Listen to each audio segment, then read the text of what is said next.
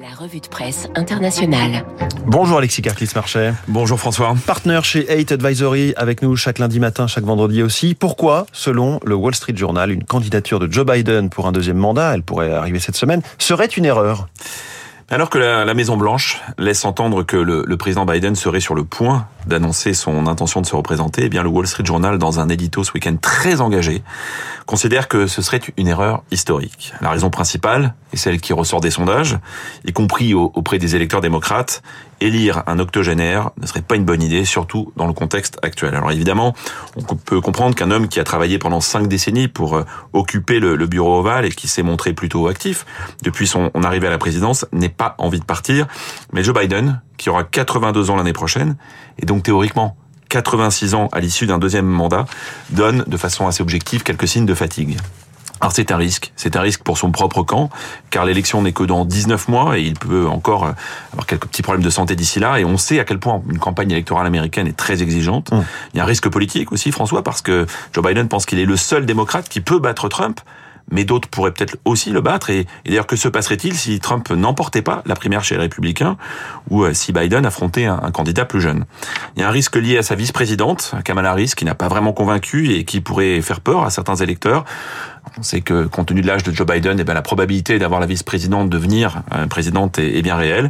Il y a un risque lié aux enquêtes en cours sur les affaires de, de son fils Hunter, mais le risque principal pour les États-Unis, quoi qu'on pense du bilan de Joe Biden pour le Wall Street Journal, eh c'est que le pays doit affronter d'immenses défis actuellement, entre la guerre en Ukraine, la rivalité avec la Chine, un environnement économique complexe. Bref, ça nécessite beaucoup d'énergie, beaucoup de présence et deux éléments que Joe Biden ne peut sans doute pas vraiment promettre. Très intéressant, effectivement, tous ces, ces risques analysés par le Wall Street Journal.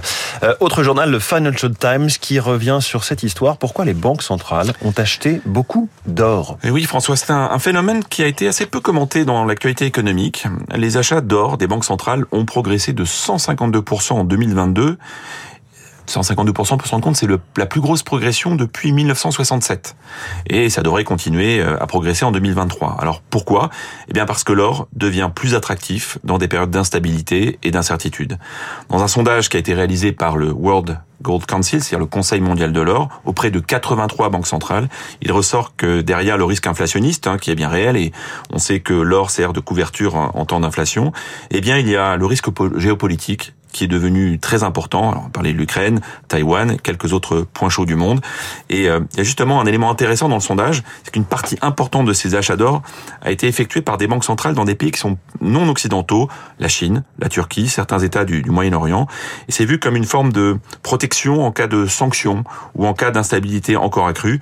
Bref, encore une preuve que l'or reste bien une valeur ouais. refuge. Vous parlez de 67 à l'époque, si je ne me trompe pas, le dollar était encore convertible était en or. encore convertible en or. Voilà. Exactement. Dernier choix dans, dans vos choix de, de, la presse internationale, Alexis, c'est dans le Guardian, le Guardian qui revient sur le héros national en matière de littérature du Royaume-Uni. Shakespeare aiderait-il à survivre en temps de guerre? Oui, François, c'est un article très très émouvant du Guardian qui a suivi le, le, le voyage d'une professeure euh, ukrainienne, Natalia Torkut, qui est en Ukraine à la tête d'un centre dédié à Shakespeare, et elle se rend à Stratford-upon-Avon, euh, la patrie du grand écrivain anglais, à l'occasion des célébrations de son anniversaire, c'est dans deux jours. Euh, voilà.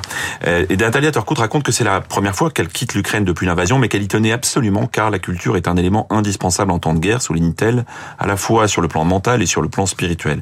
Elle habite à Zaporizhia, et elle a continué à faire des conférences et des débats sur Shakespeare et sur la littérature anglaise, parfois même dans les abris et sous les bombes. Alors elle fait des parallèles, elle montre que les discours de Shakespeare euh, d'Henri V, le roi avant la bataille d'Azincourt, rappellent un peu ceux de Zelensky. Elle se dit convaincue que Shakespeare et la culture en général peuvent aider à survivre pendant une guerre cruelle. Bien sûr, des gens en guerre ont besoin d'eau, de nourriture, d'abri, mais nous sommes des êtres humains, nous avons besoin de soutien, de gentillesse, de motivation, d'inspiration, de pardon, de compassion, et ça, la littérature la donne en particulier celle de Shakespeare. Vous avez tout lu Shakespeare hein, Pas tout, Alexis pas tout, pas tout. Allez, un titre peut-être ah, oh, Pour moi, Macbeth reste quand même le To Be or Not To Be, Macbeth. une référence absolue. Merci beaucoup Alexis Carclins-Marchel, revue de presse internationale de Radio Classique, à retrouver également en podcast sur radioclassique.fr et sur vos applis de podcast. Merci beaucoup Alexis, très bonne journée, bonne semaine.